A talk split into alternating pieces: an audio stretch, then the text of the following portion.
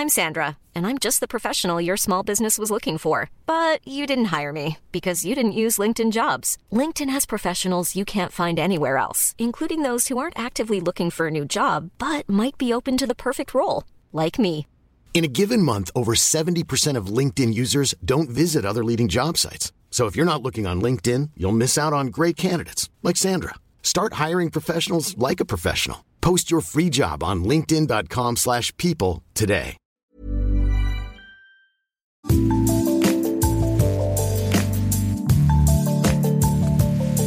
Bonjour, c'est Anne-Laetitia Béraud. Bienvenue dans Minute Papillon, le podcast actu de 20 minutes. Dans cet épisode, on parle du procès de l'affaire Big Malion. Big Malion, c'est le nom de l'agence de communication liée au parti UMP lors de la campagne présidentielle de 2012. En cause, un système de fausses factures lié au compte de campagne du candidat Nicolas Sarkozy pour dépasser le plafond des dépenses autorisées par la loi.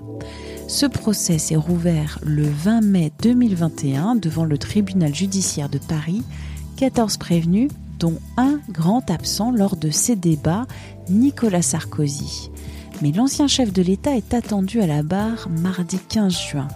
Vincent Ventighem, journaliste au service justice de 20 minutes, va nous parler de l'importance de cette personnalité dans ce procès.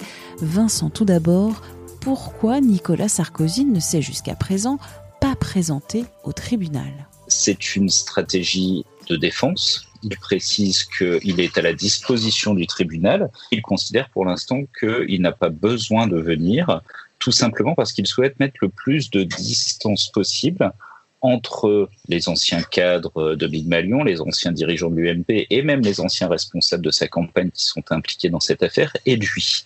Pourquoi? Tout simplement parce que depuis le départ, il dit, moi, je n'étais au courant de rien.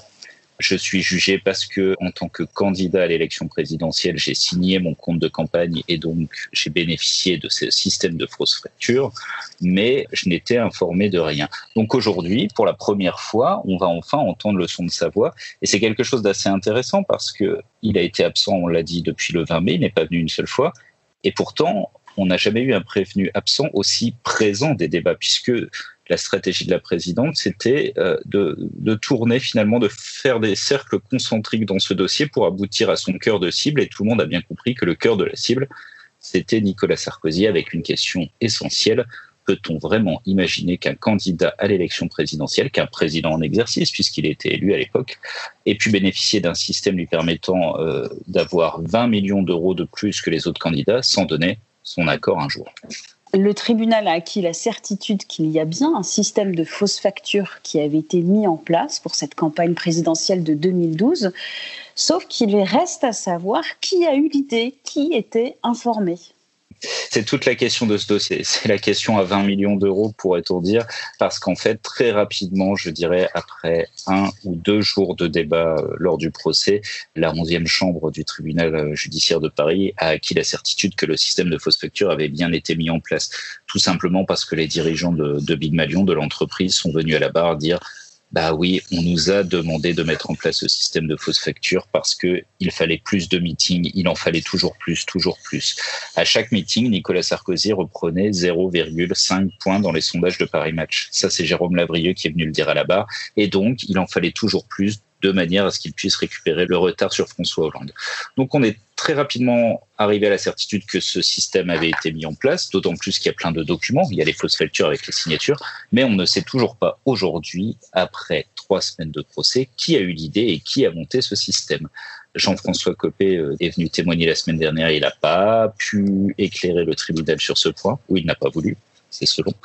On attend donc de Nicolas Sarkozy qu'il vienne donner des réponses peut-être qu'on met un petit peu trop d'espoir dans cette audition, mais c'est sans doute la dernière chance pour le tribunal de savoir enfin si lui était informé, si les autres étaient informés, qui a soumis cette idée et qui s'est dit allons-y, on y va, on fait ça et on pourra avoir une campagne à 42 millions d'euros au lieu d'une campagne à 22 millions d'euros. Est-ce qu'on sait déjà les arguments de la défense de Nicolas Sarkozy ou pas?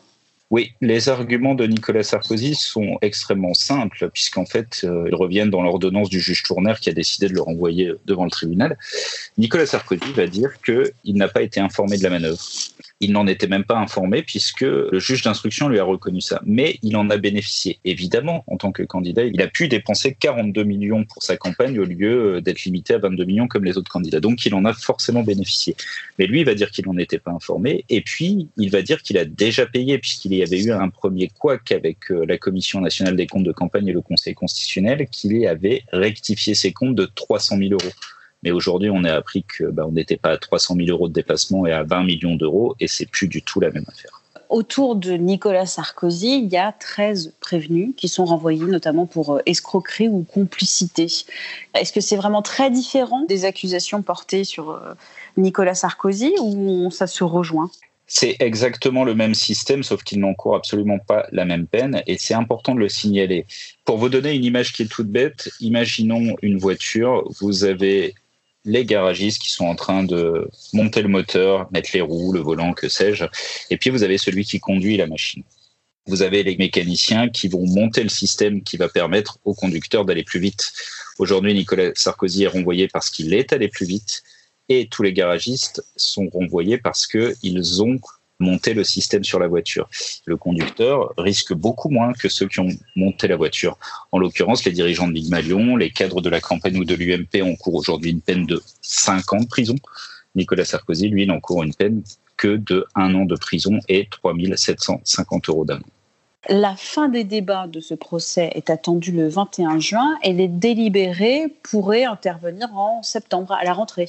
C'est ce qu'on imagine. On n'a pas encore la date du délibéré, mais la présidente de la 11e chambre du tribunal, Caroline Viguier, devrait sans doute fixer le délibéré à la rentrée, hein, à l'automne. Et c'est quelque chose qui va avoir son importance parce que on est, euh, vous le savez mieux que moi, euh, très proche d'une prochaine élection présidentielle. Et on peut imaginer que les, euh, les, différentes équipes de campagne vont se mettre euh, en ordre de bataille à partir de la rentrée. Et si on apprend que des équipes de campagne des années précédentes, en l'occurrence 2012, ont été condamnées pour avoir manipulé les comptes de campagne, bah peut-être, on peut imaginer, c'est en, en, tout cas un vœu pieux, que les équipes de campagne euh, en vue de 2022 feront peut-être attention et ne se risqueront peut-être pas à manipuler les comptes pour le bien d'un candidat ou d'un autre. Enfin, euh, toi Vincent qui couvre beaucoup de procès, pourquoi ce procès de l'affaire Big Malion est particulier? Il est différent des autres affaires et des autres procès que tu suis? Il est particulier, il est surtout très intéressant parce qu'il vient éclairer le fonctionnement d'un parti et surtout le fonctionnement d'un candidat euh, à une époque qui a été particulière, qui est celle de 2012. On parlait évidemment de Nicolas Sarkozy, qui à l'époque était président de la République et a décidé de se lancer dans la course à sa réélection pour, euh, pour battre François Hollande, souvenez-vous.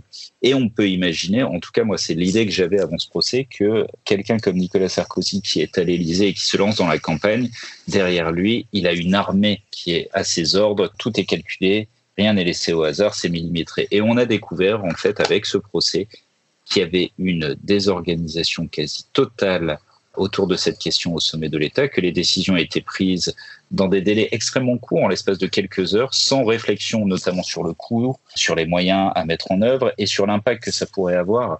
C'est en ce sens que c'est très intéressant, c'est que ça vient éclairer aussi la défaite de Nicolas Sarkozy en 2012. Puis ça nous dit beaucoup d'une certaine époque politique et de la toute-puissance d'un homme à la tête de son parti euh, en ces années-là. Merci à Vincent Ventigame, journaliste au service justice de 20 minutes pour cet échange. Minute papillon avec son point d'exclamation, sa petite vignette bleu ciel, c'est le podcast actu de 20 minutes. Vous le retrouvez sur toutes les plateformes d'écoute en ligne et sur 20minutes.fr à la rubrique podcast. N'hésitez pas à nous écrire à audio-20minutes.fr. On se retrouve très vite. D'ici là, portez-vous bien.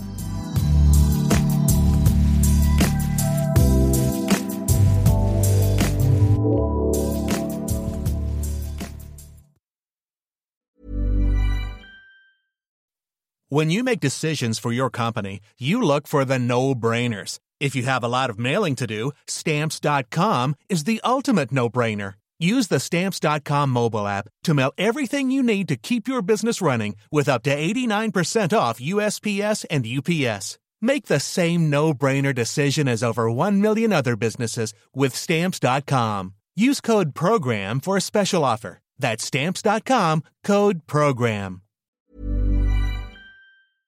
On ne va pas se quitter comme ça. Vous avez aimé cet épisode? Sportif, généraliste, sexo ou scientifique, varié mais toujours bien informé. Découvrez les autres podcasts de la rédaction 20 minutes sur votre application d'écoute préférée ou directement sur podcast au pluriel.20minutes.fr. Et merci de nous avoir écoutés.